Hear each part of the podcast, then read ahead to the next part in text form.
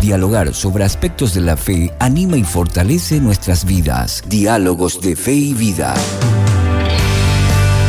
Diálogos de Fe y Vida, un espacio para formular preguntas y dialogar sobre la fe y la vida del creyente.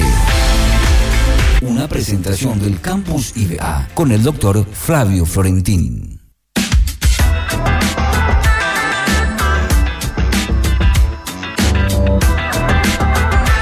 Pasaron un minuto de las 15 horas y yo estoy feliz y contenta porque sé que voy a aprender mucho hoy con nuestro querido profesor y doctor Flavio Florentín. ¿Cómo estás, querido profe? Bienvenido. Muchas gracias, muy buenas tardes para ti, para la audiencia también, para los compañeros aquí que nos acompañan en cabina. Un placer de vuelta de estar aquí en esta calurosa tarde de junio.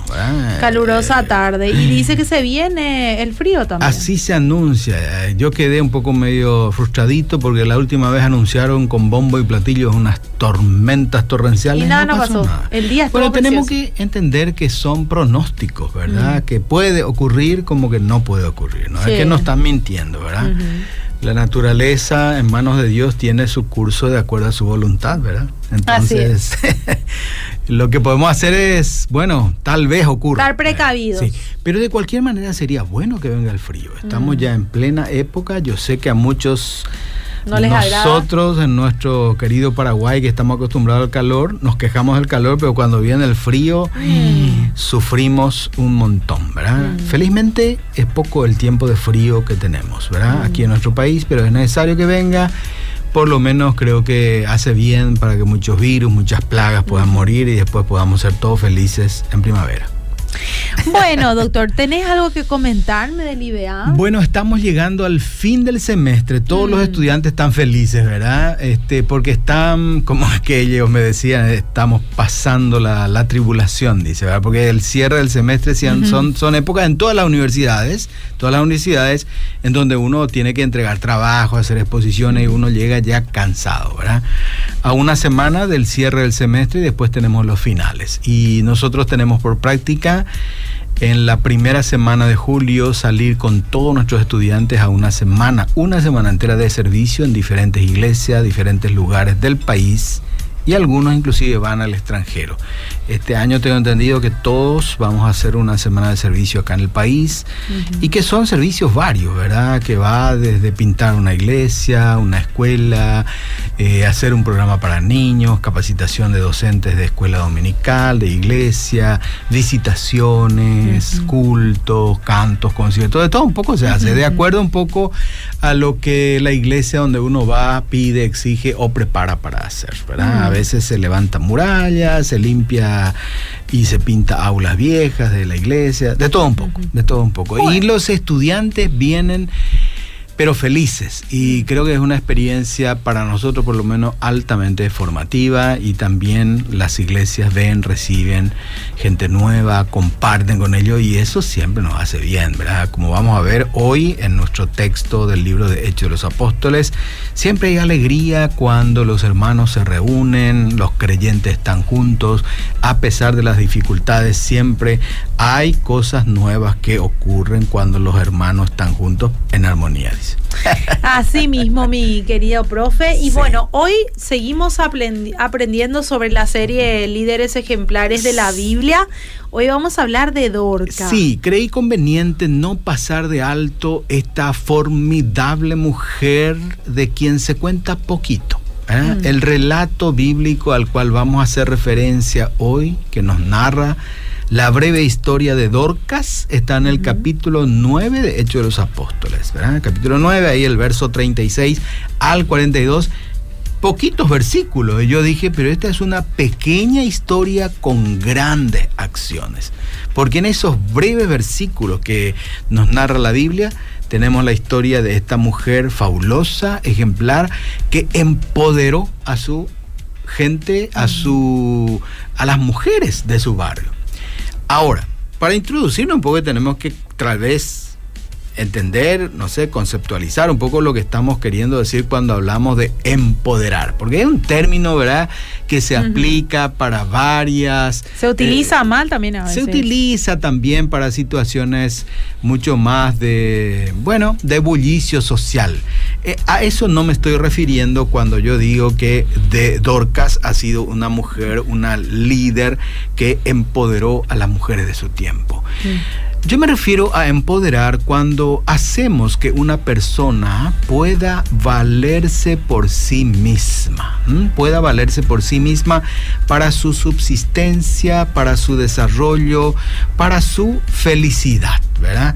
Cuando realizamos ciertas cosas para empoderar a alguien o darle a esa persona, conocimientos, capacitaciones e influencia en su vida para que haga algo que cambie su situación, su historia de vida, ahí le estamos empoderando a esa persona. A eso me refiero que Dorcas hizo. Hizo cosas para que esas viudas o mujeres solas de su barrio no tengan que andar mendigando siempre. Les enseñó algo para defenderse en la vida y con eso poder subsistir y defenderse de manera digna. A eso yo me refiero cuando empoderamos a alguien. Y Dorcas tuvo de eso, aunque el relato bíblico de ella que habla es breve, pero ahí nos muestra lo que ella ha hecho en ese poco tiempo de vida. Pero, bueno, miren, Dorca fue una discípula del Señor Jesús que también murió, como todos nosotros llegaremos un día, ¿verdad? Pero lo maravilloso es que resucitó también, ¿verdad? Bueno, lo que quiero hacer es eh, hacerle un poco un paseo breve por estos cuatro o cinco versículos en donde se nos habla de Dorcas. ¿Qué, ¿Qué nos dice la Biblia? Lucas, no, perdón, Hechos de los Apóstoles, capítulo 9, verso 36 al 42. Es importante conocer estas pequeñas historias que nos revelan grandes personalidades, líderes de influencia, líderes, en el caso de Dorca, que empoderó a las mujeres de su época. ¿Qué nos muestra en su vida?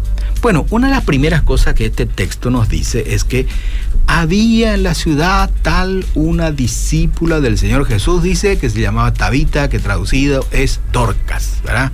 Parece que Tabita era un nombre cananeo ahí, eh, o arameo, que después al traducirlo ahí al hebreo, lo llaman Dorcas.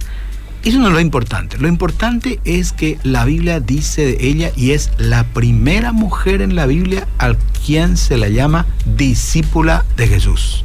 Significativo es eso, ¿no? Mm. Que el escritor de Hechos de los Apóstoles, que presumimos haya sido Lucas, le dice Dorcas o Tabita, discípula del Señor Jesús. ¿Por qué es importante esto?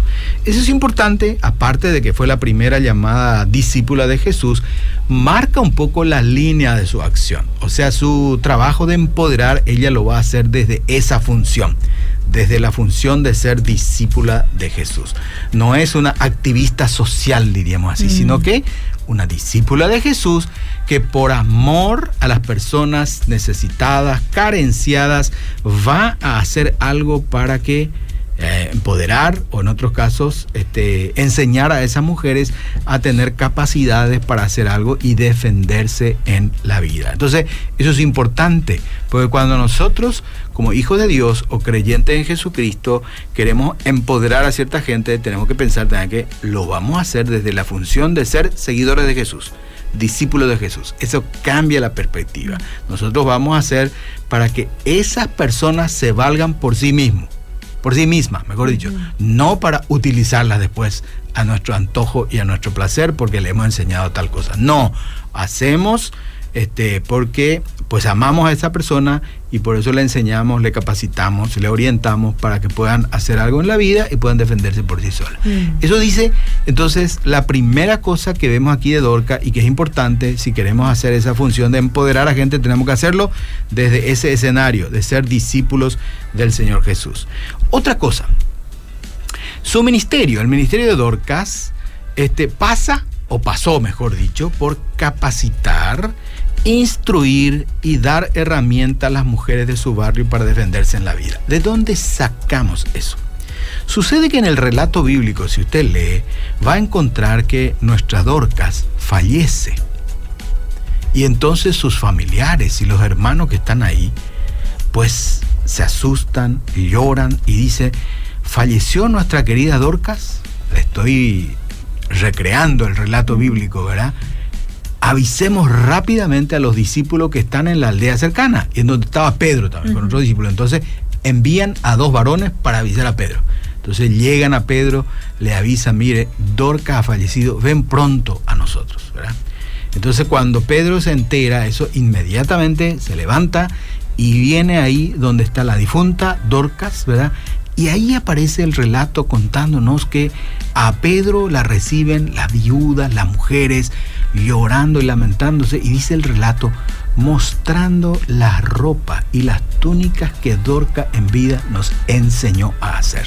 ¿Te das cuenta? Mm. Entonces ahí nosotros pescamos y pillamos que esta Dorca era, diríamos así, una maestra de la confección de ropa que le enseñaba a las viudas. Fíjate vos que en época, en esa época, siglo I después de Cristo, las viudas eran pues desamparadas, desatendidas. Y después mujeres también que a lo mejor pobres estaban ahí, me imagino yo, se juntaban siempre para aprender lo que hoy diríamos corte y confección.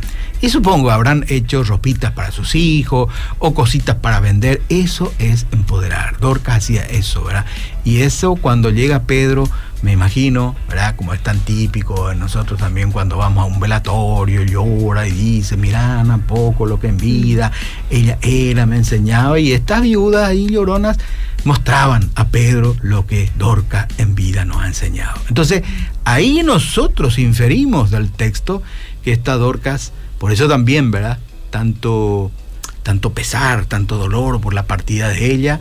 Y cuando viene Pedro, entonces le están mostrando a eso túnicas y ropas que, que Dorcas les había ayudado a hacer, ¿verdad? Dorcas dio a esas mujeres de su barrio herramientas para defenderse en las situaciones de vida en que estaban pasando, viudas, mujeres desfavorecidas. A eso me refiero empoderar, enseñar y darles capacitación, eh, orientación y enseñarles a hacer cosas a esas mujeres para defender como, hoy en día conocemos a tantas de nuestras mujeres paraguayas, ¿verdad? Tan valé en eso, ¿verdad? Mm. Tan diestras en el, y tan misericordiosas en el sentido de que enseñan con mucha facilidad las capacidades que tienen para hacer, qué sé yo, cosas comestibles, eh, artesanía o ropa o lo que sea, cosas que uno no aprende este, en una institución, ¿verdad? Entonces ahí está, estas madres, mujeres, heroínas que con esa actividad, diría yo, empoderan a las mujeres desfavorecidas. Ahora, el texto bíblico al cual estamos haciendo referencia nos señala también que nuestra Dorcas, nuestra lideresa que empodera, dice que también abundaba en buenas obras. Qué interesante, ¿no? Ahí está el relato. Y mm. dice, abundaba en buenas obras y en limosnas también dice. Dos cositas ahí muy importantes al cual quiero hacer referencia. Buenas obras y limosnas. ¿Por qué esa diferenciación de buenas obras y limosnas? No es la misma cosa, algo así. Mm. Permítame hacerle un poquitito, señalar lo que pienso yo, ¿verdad? Puede ser que otros tengan otra opinión, pero a mí me parece que las buenas obras son transformadoras son transformadoras de la condición social de una persona. Lo que Dorca hizo, ¿no? Mm. No sabía hacer ropa, ahora ya sabe hacer porque Dorca mm. le enseñó, ¿verdad? Cuando hacemos, por ejemplo, que un joven de nuestro barrio o un joven que viene a nuestra iglesia y que es de la periferia o es marginal, ¿verdad? Y, y, le ayudamos a ese joven a que adquiera una profesión con que pueda defenderse en la vida, ahí estamos haciendo una buena obra. Puedo pensar ahora, y cito también los colegios cristianos, las escuelas cristianas que abundan y que en muchos casos ¿verdad? albergan en sus aulas a chicos muy socialmente mm. desfavorecidos y le ayudan en buena instrucción y le abren el camino, ¿verdad? no le enseñan una profesión, pero le abren el camino para que a lo mejor tengan una nueva condición de vida, pueda abrazar una profesión con la cual pueda defenderse dignamente en su vida. Lo hacen también desde esa posición de ser discípulos de Jesús, como fue Dorcas al principio. Las buenas obras, entonces, eh, es eso, ¿verdad? Es esa actividad que hacemos que va a transformar la condición de vida de esa persona. Las buenas obras a favor de una persona se inicia, por supuesto, cuando le compartimos el Evangelio, pero cuando le ayudamos también que camine bien, de manera recta, de manera correcta, por el sendero de la vida y logre también actitudes y prácticas de vida que le ayuden a caminar por sí sola, que no tenga que estar dependiendo siempre de, otro, de todo el mundo. Bueno, ahí está la diferencia un poquito con respecto a la limosna, porque dice, abundaban buenas obras y limosna. Buenas obras, ya sabemos, transforma cambia la condición de vida de una persona. La limosna, ¿qué es lo que es la limosna? Yo creo que las limosnas son recursos paliativos que damos a una persona. Son necesarias hacer. Ojo con eso. Yo no estoy diciendo que no hay que hacer. Son necesarias hacer porque son ayudas momentáneas, circunstanciales, pero que no cambian en nada la condición de vida de las personas. Por eso vos vas a tener siempre que viene siempre una persona a pedir, mm. ¿verdad? Antes de hablarlo, dice, limosnero, se decía lo, esa condición. bueno, a eso voy, a eso voy, ¿verdad? Si, si no le ayudamos a esa persona, a, adquirir una manera digna de defenderse en la vida, seguirá esa persona toda su vida en ese tipo, ¿verdad? Juntando limosna, pedacitos, pedacitos, pedacitos, pero que no cambian su condición de vida, ¿verdad? Y hoy abundan de eso, abundan de eso, ¿verdad? Y yo no digo que no hay que hacer. Si está en nuestro corazón hacer eso, pues hay que hacer. Pero si lo hacemos, sepamos que eso no va a cambiar la condición de mm. vida de esa persona. Lo que necesitamos hacer son buenas obras porque esas son las que transforman. Eso es lo que hacía Dorcas. Mm. Ambas cosas hacía, fíjate vos, ¿verdad? Mm. No es que porque hacía buenas obras ya no hacía limosna, no daba a lo mejor una ayudita, una monedita o qué sé yo, qué sé cuánto, o una comida y cosas así. Pero no cambia la vida de, esa persona, las limosnas. Nuestra, nuestra sociedad está sobrecargada de personas que piden y mendigan. Cuando damos limona, no estamos cambiando para nada la condición de esa persona. Tal vez le estamos mal acostumbrando, pero hay que hacerlo porque es un paliativo momentáneo, ¿verdad?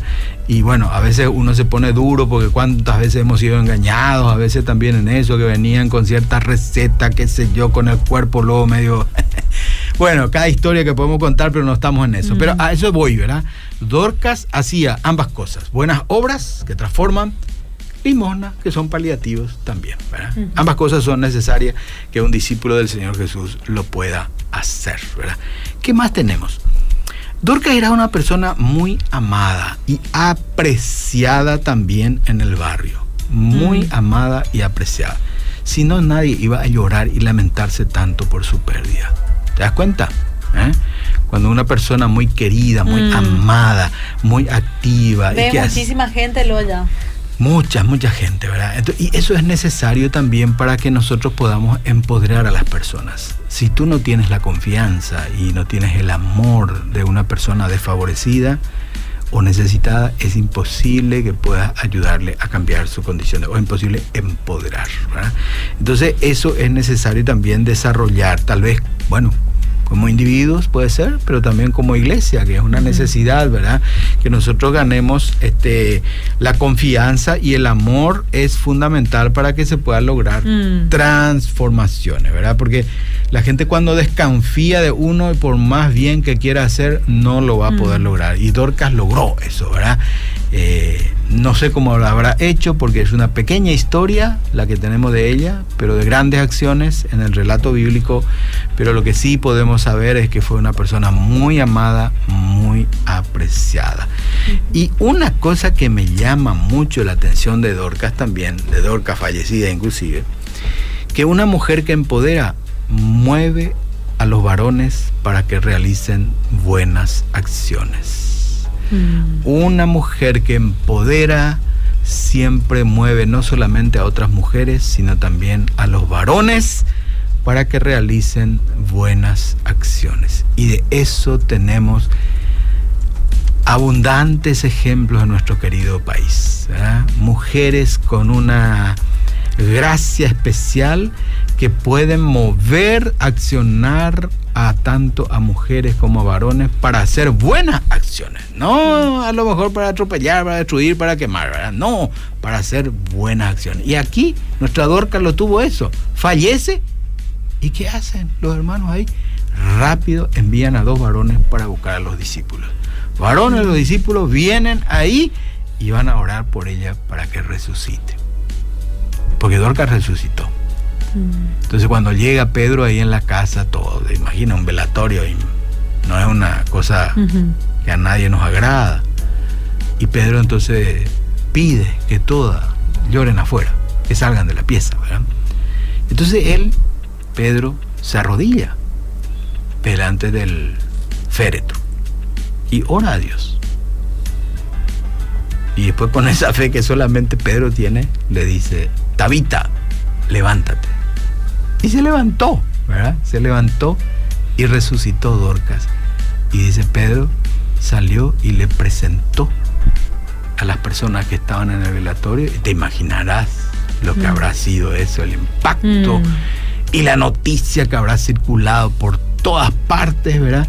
Y el relato bíblico dice que gracias a esa acción milagrosa, muchísimas personas más creyeron en el Señor Jesús. Mm. O sea que es fundamental también que las buenas obras, las limosnas, las cosas que hagamos, siempre lo hagamos también pensando que esas buenas acciones ayuden a las personas a abrir su corazón, a despertar su vista, su entendimiento hacia, pues, conocer a Jesús, abrazar la fe de Jesús y seguir en el camino de Dios.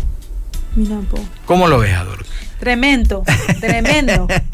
Me encantó, anoté todo acá, ¿sí? Sí, una observación final quiero señalar, ¿verdad? Que la muerte y la resurrección de Dorcas fue un milagro entre varios otros que ocurrió en Hechos de los Apóstoles, uno puede encontrar muchos de estos tipos de milagros, ¿verdad? Deseamos que ocurra en nuestro tiempo, no ocurren, pero esos milagros han ocurrido en aquella época. Puede ocurrir también hoy, ¿eh? no lo estoy negando, puede ocurrir, por supuesto, si Dios así lo decide. Lo que quiero nomás señalar es que aquel milagro, como otros que ocurrió en la vida de la iglesia, permitió que muchas personas más creyeran, siguieran al Señor Jesús y se unieran a la iglesia. Porque dice el texto bíblico ahí, muchos creyeron en el Señor. Y bueno, para empoderar a personas vulnerables se necesita ser auténtico discípulo de Jesús, fundamental. Si tú no eres un discípulo auténtico de Jesús, probablemente la acción de empoderar va a ser una acción un poco temeraria y peligrosa, porque no vamos a saber para qué estás queriendo hacer eso. Sin embargo, mm. cuando eres auténtico seguidor de Jesús, te mueve el amor, la misericordia, la compasión y tu interés está en que esa persona se levante y pueda caminar por sí misma para defenderse en la vida, ¿verdad? Se necesita ser discípulo auténtico de Jesús, ocuparse en buenas obras, no tanto en limosnas, pero en buenas obras, porque como hemos dicho, las buenas obras transforman la vida de las personas, empoderan a personas vulnerables que realmente necesitan, ¿verdad? Entonces, pero para realizar esto debemos siempre despertar y tener la confianza y el amor de aquellos a quienes queremos ayudar con este servicio.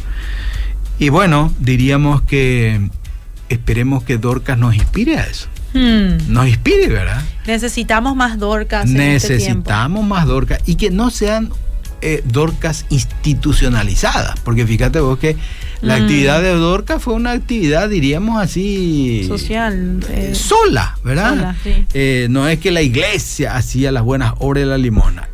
no es que ya dependía solo de eso. No, no. Por supuesto, me imagino también, porque eh, están en, este servicio de mm. capacitar, de orientar, de enseñar a otras personas, mm. es mucho mejor no hacerlo de manera solitaria, sino en un equipo de iglesias, ¿verdad? Alentar a un grupo de personas, ¿qué tal? hay tantas necesidades este, sociales y por supuesto espirituales también en, nuestros barrios, en, nuestras ciudades. Y es tan necesario que nosotros también como Dorcas nos ocupemos en hacer esto que ella hizo, buenas obras. Esas son las que verdaderamente transforman y esas buenas obras que hagamos tienen que servir para que las personas conozcan a Jesús y sigan en sus pasos. Me encantó el, aprendizaje de hoy. Eh, qué bueno, qué bueno. Espero que en algún momento dado el espíritu de Dorcas le llegue. Sí, de, seguro que me habrá llegado con alguna de las palabras. ¿verdad? Que nos ande haciendo limosna nomás sí, por ahí. Sí, ¿verdad? ¿verdad? Que, que, que, empiece ya con las buenas obras. Mira que confronta mucho el mensaje de Dorcas. Bueno, bueno. Bueno, profe, muchísimas gracias por estar con nosotros. feliz fin de semana para todos y muchas bendiciones. Dios mediante, hasta luego. Diálogos de Fe y Vida, un espacio para encontrar respuestas y crecer juntos en la fe. Será en otra edición con el doctor Flavio Florentín, una presentación del Campus IBA.